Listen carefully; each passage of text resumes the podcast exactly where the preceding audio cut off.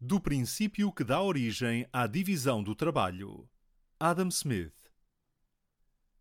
A divisão do trabalho, de que derivam tantas vantagens, não procede originariamente da sabedoria humana, na sua tentativa de prever e procurar atingir a opulência geral que ela ocasiona. É antes a consequência necessária, embora muito lenta e gradual, de uma certa propensão para cambiar, permutar ou trocar uma coisa por outra. Se esta propensão é um daqueles princípios originais da natureza humana sobre o qual nada mais podemos dizer, ou se é, como parece mais provável, a consequência necessária das faculdades do raciocínio e da fala, não cabe no âmbito do presente tema investigar.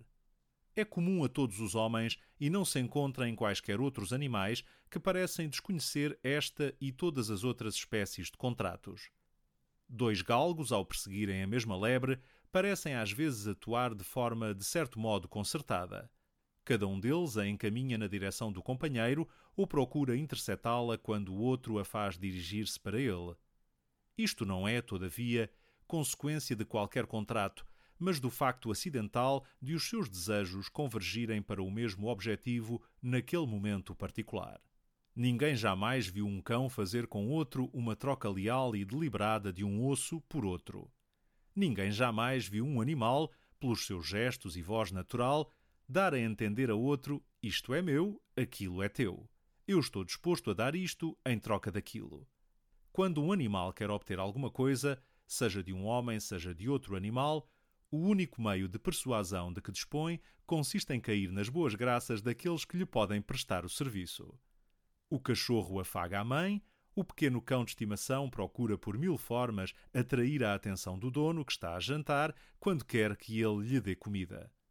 O homem usa por vezes dos mesmos artifícios com os seus congêneres e, quando não tem outra maneira de os levar a agir de acordo com os seus desejos, procura, por meio do servilismo e da adulação, obter a sua boa vontade. Não tem, contudo, tempo para fazer isto a cada momento.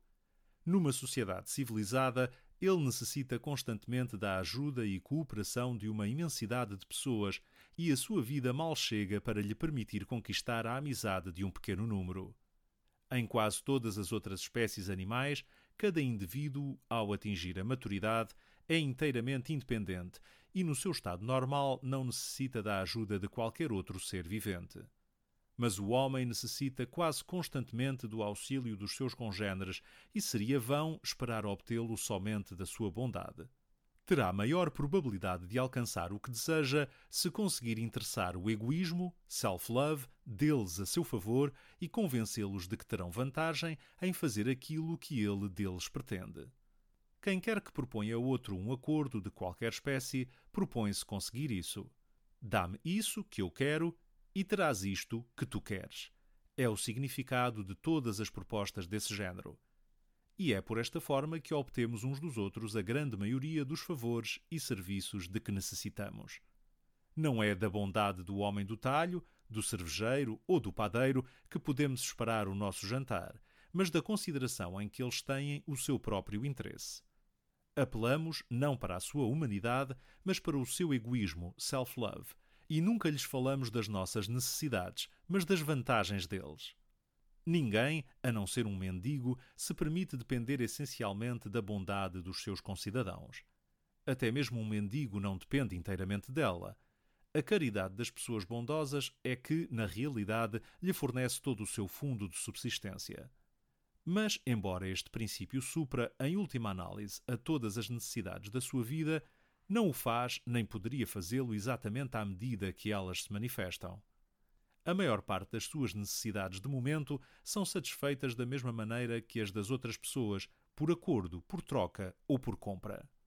Com o dinheiro que um lhe dá, compra comida. Os fatos velhos com que outro o presenteia, troca-os ele por outros fatos velhos que lhe assentam melhor, ou pelo alojamento, por comida, ou por dinheiro com que poderá comprar quer comida, quer roupas, quer alojamento, conforme as suas necessidades. Tal como é por acordo, por tratado ou por compra que obtemos uns dos outros a maior parte do que necessitamos, é essa mesma disposição para o intercâmbio que originariamente leva à divisão do trabalho. Numa tribo de caçadores ou de pastores, uma determinada pessoa faz, por exemplo, arcos e flechas com maior prontidão e destreza do que qualquer outra. Troca-os frequentemente com os companheiros por gado ou caça e acaba por descobrir que desta forma pode obter mais gado e caça do que se for ele mesmo para os campos apanhá-los.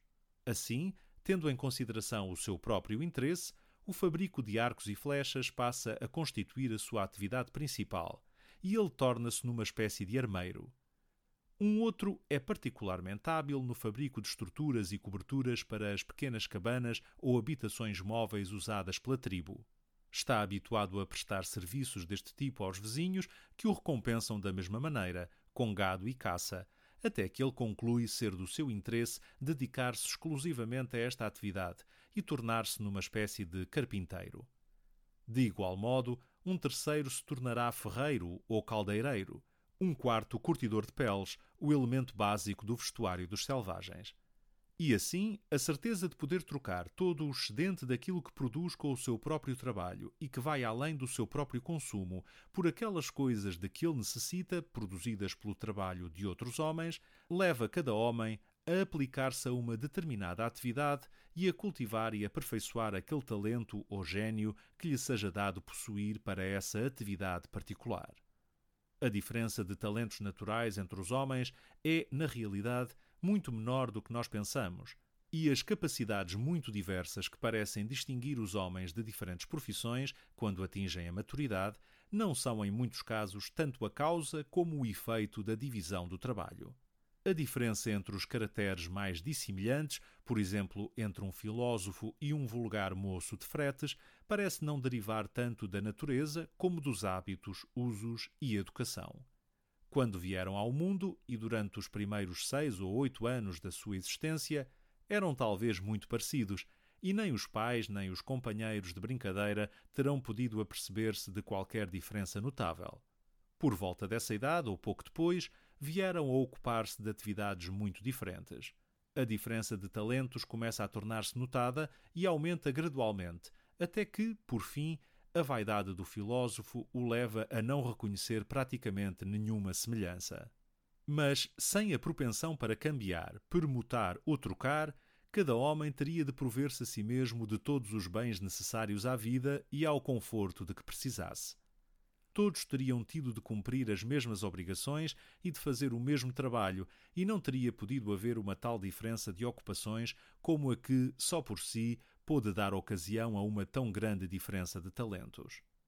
Tal como é essa propensão que origina esta diferença de talentos, tão notável entre homens de diferentes profissões, é também ela que torna útil a diferença. Muitos grupos de animais, reconhecidos como pertencendo todos à mesma espécie, apresentam uma muito maior diversidade de capacidades naturais do que a que parece ter lugar entre os homens, independentemente dos hábitos e educação. Por natureza, as capacidades e propensões de um filósofo não são, nem de longe, tão diferentes das de um moço de fretes como as de um mastim o são das de um galgo, ou as de um galgo das de um lulu, ou as deste das de um cão de pastor. Contudo, estas diferentes raças de animais, embora todas da mesma espécie, não têm praticamente qualquer utilidade umas para as outras. A força do mastim não encontra qualquer apoio na rapidez do galgo, ou na sagacidade do lulu, ou na docilidade do cão pastor.